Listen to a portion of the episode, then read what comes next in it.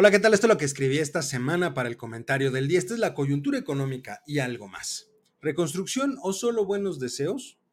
Decía el gran McCraft, los buenos deseos ayudan a mantener el ánimo, pero no reconstruyen casas, hospitales, escuelas, carreteras. A ver, como era de esperarse, el gobierno del hijo predilecto de Macuspana ha dado a conocer un plan para reconstruir lo que el huracán Otis destruyó en el estado de Guerrero. Al respecto, el tabasqueño dio a conocer un plan de 20 puntos para la reconstrucción que a mi parecer se queda muy, pero muy, pero muy corto en lo que el puerto y otros municipios necesitan. Para empezar, quiero hacer hincapié en algunos puntos que me parecen importantes. Primero, no se menciona en todo el plan cuáles son los pasos a seguir para restaurar el sistema de salud en el puerto y otros municipios, siendo que es una de las principales prioridades que se debe tener por los posibles problemas de salud que la población puede presentar dadas las condiciones en las que se encuentra. Segundo, no se menciona dentro del plan en ningún momento cuáles son las actividades que realizará la Conagua.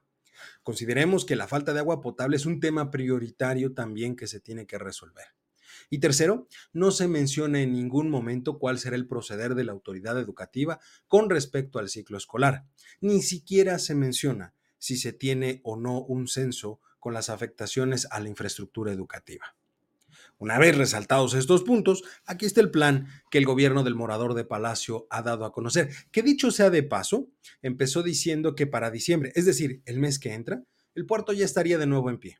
Ahora dice que algunos hoteles estarán funcionando para abril de 2024 y la expectativa real es que cuando menos serán tres años los que se requieran para reconstruir la zona afectada. Vamos con el plan. Primero, apoyar con todo lo necesario a los familiares de quienes perdieron la vida e intensificar la búsqueda de los desaparecidos. Por supuesto, no se menciona bajo qué criterios ni cuál es la ayuda que van a brindar a estas personas. Segundo, adelantar dos meses desde el lunes 6 de noviembre el pago de todos los programas de bienestar. Esto sería en principio lo correspondiente al mes de noviembre y diciembre. ¿Qué pasará en diciembre cuando las personas requieran de nuevos recursos? ¿De qué sirve que se adelanten estos recursos si no hay forma de comprar víveres o agua en este momento? ¿Cuáles son los beneficiarios y cuántos son los beneficiarios reales de estos programas? Tercero, Incorporar a 10.000 jóvenes al programa Jóvenes Construyendo el Futuro para realizar labores de limpieza, construcción, pintura y otras actividades y se les va a pagar lo equivalente a un salario mínimo. Uno de los grandes faltantes que hoy tiene el estado de Guerrero son justamente los insumos. ¿De qué sirve incorporar a estos jóvenes a labores de limpieza y construcción si no hay el material requerido? ¿Y acaso ¿Está rebasado el plan de N3 del ejército por la falta de elementos y maquinaria? ¿Dónde está la maquinaria del ejército en este momento? ¿En Tulum? ¿En Dos Bocas? ¿En el tren Maya? No lo sabemos. 4. Aumentar al doble el número de becas para estudiantes de nivel básico. Nuevamente pregunto, ¿cuál es el beneficio de esto? ¿De qué sirve adelantar estas becas? 5. Seis meses de prórroga en el pago del Infonavit, Fobiste, IMSS que en realidad es una medida buena, pero solamente apoya al 10% de la población del puerto, a nadie más. 6. No se pagará servicio eléctrico hasta febrero del 2024, si acaso esta es la única propuesta válida y viable que vería en el documento. 7. Se entregará una canasta básica por familia de 24 productos. La entrega será cada semana por tres meses para 250 mil familias. Aquí no está claro cuál será el criterio de selección de esas familias ni la forma de distribución de las canastas. 8. Se otorgarán a los hogares hasta 8 mil pesos para limpieza y pintura, a las viviendas afectadas apoyos de 30 mil a 60 mil pesos, de acuerdo con el censo que se levante.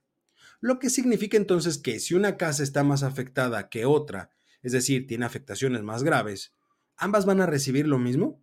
Si la casa está en ruinas, ¿solo se le darán 60 mil pesos para volverla a levantar?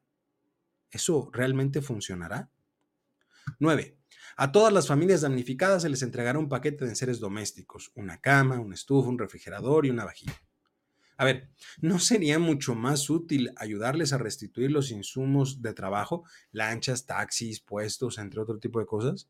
¿Para qué les vamos a dar un refrigerador una estufa si en algunos casos ya no tienen casa? Es decir, no tienen luz, no tienen drenaje, no tienen nada. ¿De qué va a servir esto? 10. 20 mil créditos a la palabra para dueños de negocios. ¿Cuál es el monto de ese crédito? ¿Cuáles son las reglas para solicitarlo? ¿Qué instancias son o dependencias son las que lo van a otorgar? No está claro. 11. El gobierno de México destinará 10 mil millones de pesos para mejorar calles, escuelas, distribución de agua potable.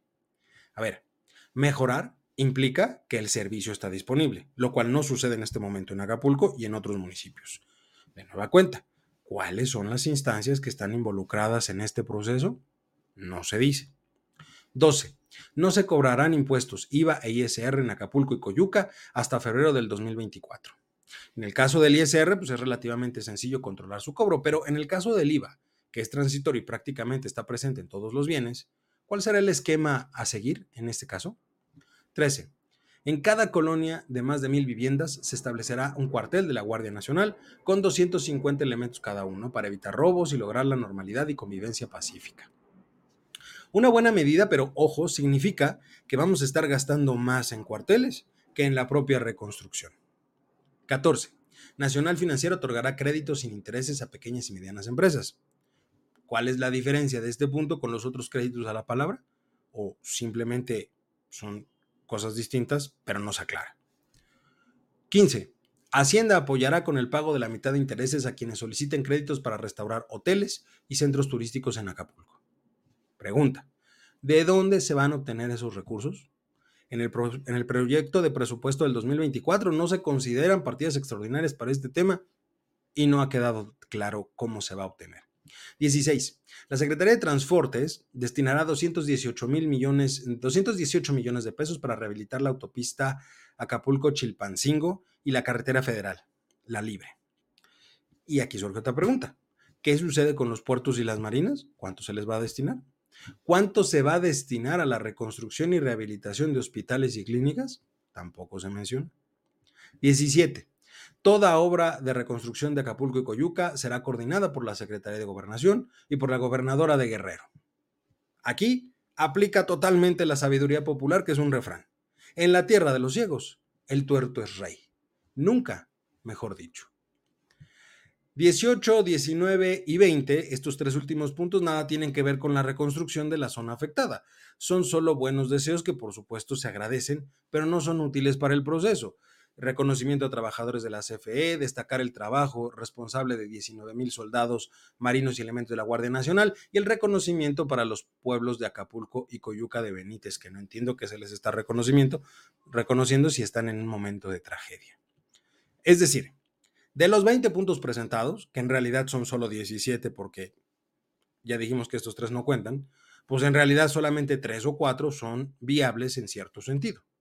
Esto significa entonces que efectivamente el gobierno del hijo predilecto Macuspana está rebasado y no sabe qué hacer.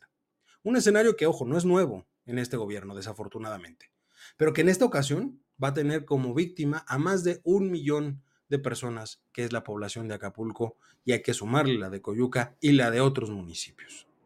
Aclaro en este punto que el tabasqueño, por más que lo diga, no es parte de las víctimas del huracán Otis, pero sí, sí es un victimario. Yo soy Eduardo López y este fue mi comentario del día.